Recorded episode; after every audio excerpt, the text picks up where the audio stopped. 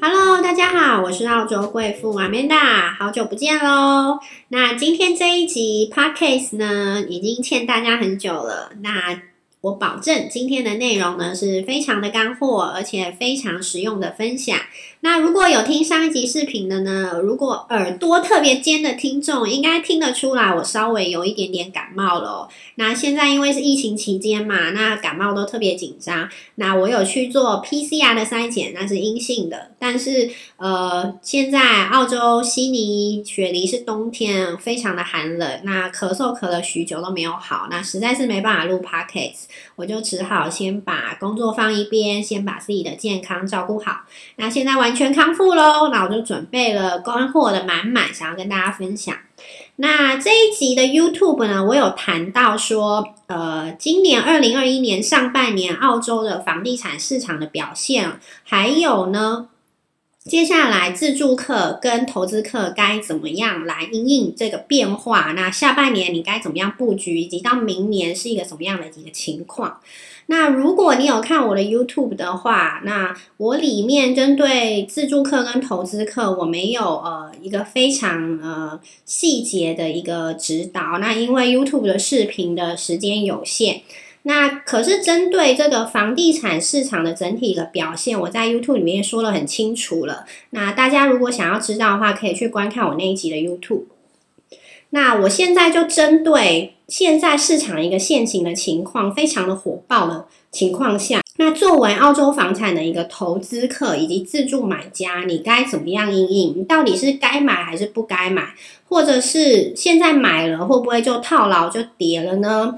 那这个问题呢，我觉得我先针对投资客做一个回答。那我现在目前手上几个客户，呃，是有两样情的。那 A 客户呢是。他是呃很早之前，可能十年前就买了一套别墅，那那个别墅呢，到现在呢是翻了三番，那非常恭喜他。那我建议他就继续持有，继续出租，那不需要卖掉。那 B 客户呢，他是在二零一五年。澳洲房地产高峰期的时候，他买了一套公寓。那这个公寓呢，现在如果出掉的话，他是倒赔了三十万澳币，这个数字是相当惊人的。虽然这个这期间他是有收了四年的租金，没错，但是这个租金远远不及这三十万澳币。那为什么一样是投资澳洲的房产，会有这么不一样的一个结局呢？其实就在于你挑选的物业的一个性质以及产品。那首先针对投资客呢，呃，在这个火热的市场哦，以差协同理论来讲的话，如果是股票的话，我们就应该要 hold 住，等一等再看，呃，先不要入市，应该要等危机的时候再入市。但是呢，现在是有个变数了，就是呢，新州、昆州跟维州动不动就会突然封城了。其实，在封城的期间呢，我们会积极的帮客户一个一个打给了中介。呃，去看房子，并且挑选合适的物业，然后做一个出价。原因就是因为在疫情期间呢，看房的人数下降了，那中介呢手头上有的 offer 会比较少。那这时候你在谈房产的价格会比较好谈。然后第二个，现在因为疫情的期间呢，房产上市的物业比较少。那 offer 的 market 反而变多了，那这时候你就要去联系你熟悉的中介，问他说现在有没有几套你们因为疫情不打算上市的物业？那卖家的心理价位大概是多少？那不如就趁疫情封城的期间把这个房产交易给做掉。那这个时候呢，在价格上面也是比较好谈的，因为。谈到疫情，没有一个人会有信心说疫情会完完全全的受到控制，然后呢，经济会恢复，然后所有的形态就是一夜打回解放前，好像疫情没发生过一样。呃，所以房产中介的宗旨，它就是要成交嘛。那买卖家的宗旨就是他要拿到钱。那你当你挑选到你合适的物业的时候，你不妨勇敢的去出价，或是联系你。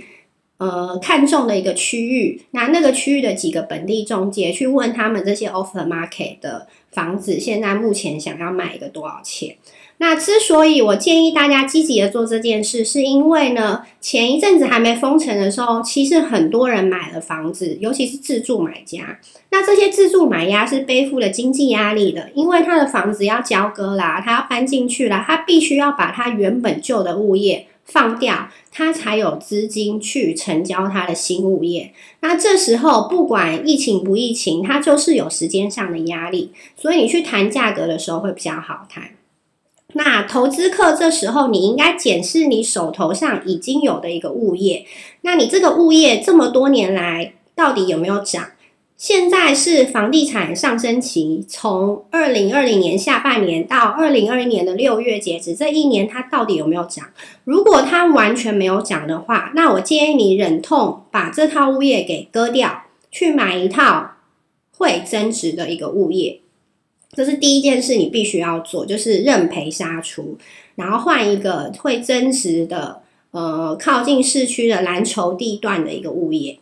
然后第二个，如果你是投资客，你本身呢就已经有增值很多的物业，这时候非常适合套现出来买下一套投资的物业。那挑选的条件，你可以就按照你原本之前那套物业的挑选条件继续去挑选。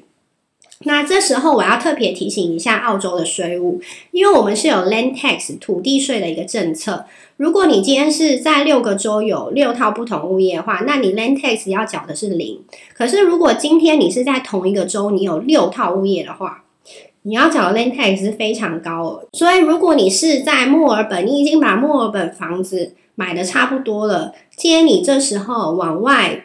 跨区、跨州去看，其实也有很多很好的物业，因为你是投资嘛，你不是自住，所以不要用自住眼光去看它，就是看地段，看它呃增值性、涨幅性，还有看它这个物业本身一个建筑的品质，还有它一个租金回报这样子去考虑的。然后如果呢，你是已经本身在同一个州已经六套、好几套物业了。那你这时候可能需要去找找你的会计师或 financial planner 谈一谈，看哪几套物业，呃，如果放掉的话，一年 rent 上面你可以省多少？那这时候这个钱拿去投资别州是一个比较正确的选择。那这是投资客需要注意的哦。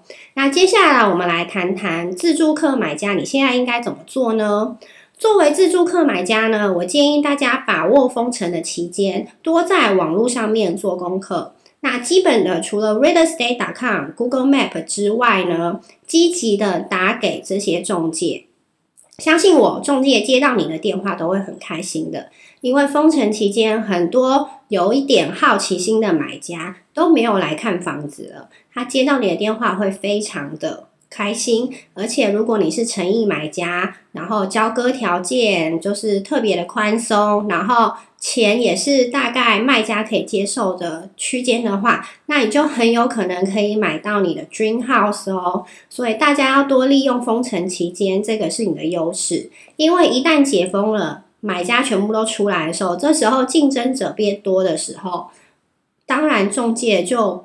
价高者得喽，他反而不会去积极的帮你跟呃卖家做一个协商。那自助买家呢，记得你自助就是自住，不是投资，所以千万不要被一些楼花中介呃给洗脑，就说。呃，你是要自住啊？你可以考虑搬到别区啊，然后那区的房子怎么样？怎么样？怎么样啊？就是你要把你的条件设好之后，就坚定不移以你的条件为准。自住就是家人住了会开心，小孩住了会舒服，然后呃，你所有的条件都到位了，就是自住。不要为了就是被中介洗脑，你原本习惯住南区的，你跑去住北区了。OK，我们这一期的 Podcast 就到这边喽。那欢迎大家在下方留言，或者是发邮件给我们。我们下一期再见，拜拜。